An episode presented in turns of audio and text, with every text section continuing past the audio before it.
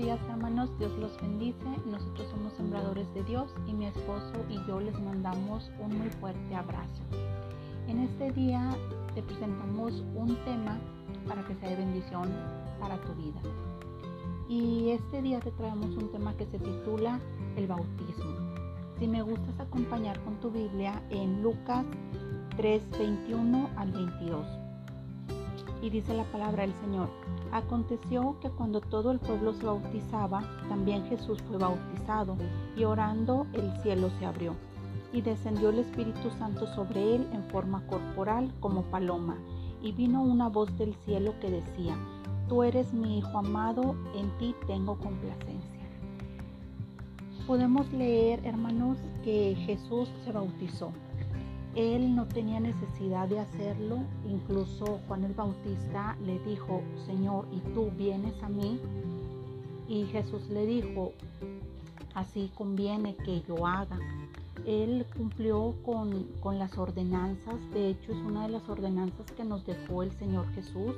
Podemos leer en Mateo 28, 19, el Señor nos dice que vayamos y hagamos discípulos y los bautizamos en el nombre del Padre, del Hijo y del Espíritu Santo.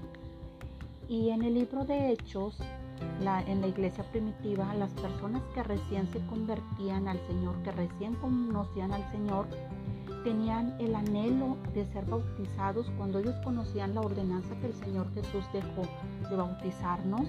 Ellos inmediatamente le decían a los discípulos, que por favor los bautizaran y eran bautizados. Incluso cuando leemos la historia de, del eunuco, podemos ver que él fue bautizado en, ese momento en el que él conoció al Señor.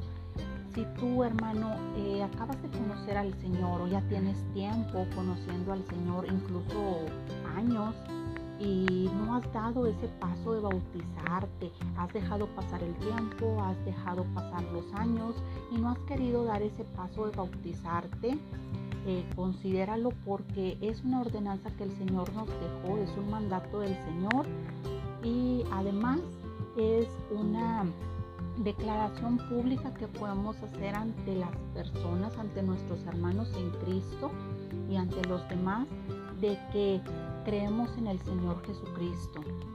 No te no temas de dar ese paso, toma un compromiso con el Señor, sigue sus ordenanzas y será de gran bendición para tu vida porque estás dando ese paso hacia el compromiso con el Señor.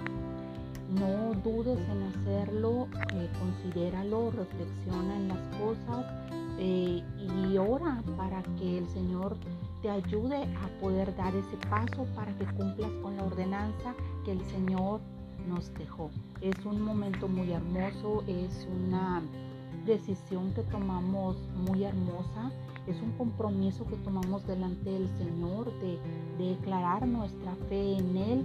Es un momento que, que vas a, a recordar toda tu vida porque estás dando un paso, un compromiso más con nuestro Señor Jesucristo. Dios te bendice.